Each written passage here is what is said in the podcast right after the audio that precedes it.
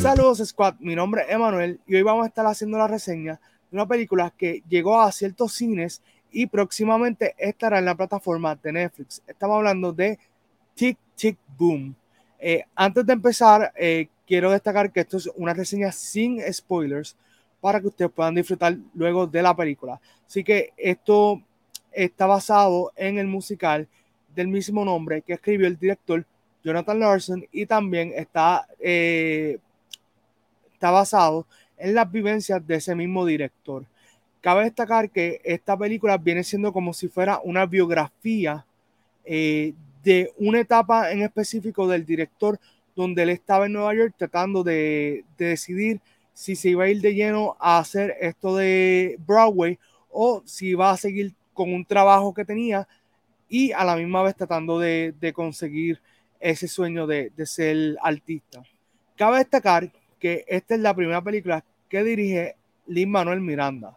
Así que vamos a pasar ahora a lo que viene siendo el elenco. En el elenco tenemos a Andrew Garfield, que interpreta al director Jonathan Larson, que para aquellos que tal vez pues no tengan mucha idea de quién es Jonathan Larson, ese fue el compositor del musical The Rent.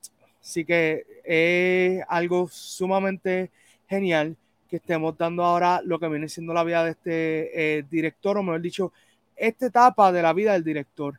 Eh, luego tenemos a Alexandra Shipp, que ella interpreta a Susan, que viene siendo el love interest de eh, John en lo que viene siendo la película. Luego tenemos a Robin de Jesús, que interpreta a Michael, que de hecho es de descendencia puertorriqueña y uno de los que más me gustó como actuó. También tenemos a Vanessa Hudgens, que interpreta a Caressa. Y la realidad es que esta película tiene eh, muchas sorpresas.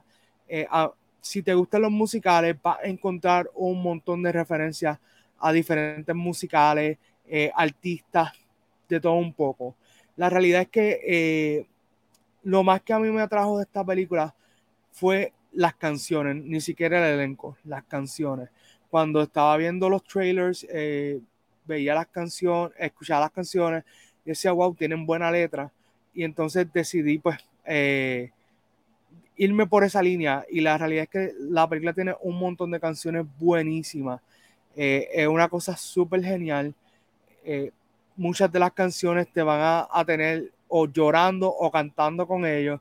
So, eh, tengan en mente que es un musical, pero yo digo que es como que un musical diferente porque es, basa, es basado en la vida de una persona.